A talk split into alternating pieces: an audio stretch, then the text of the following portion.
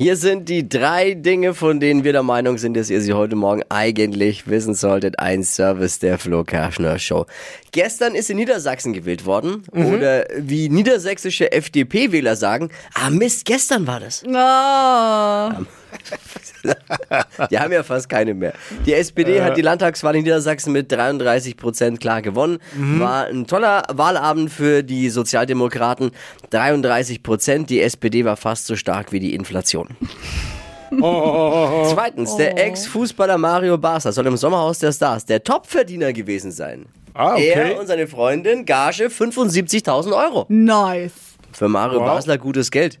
Ist fast seine Monatsrate an Kippen. Ne? Dass der wegraucht. Puh. Niedrigste Gage gab es für Erik Sindermann. Man könnte meinen, da wird nach IQ bezahlt. Ne? So bisschen.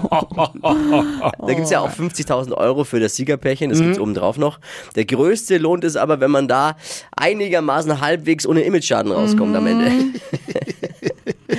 Kanye West ist am Freitag von Instagram gesperrt worden. Deswegen hat er Oh jetzt ja. zum ersten Mal seit zwei Jahren wieder einen Tweet bei Twitter abgesetzt.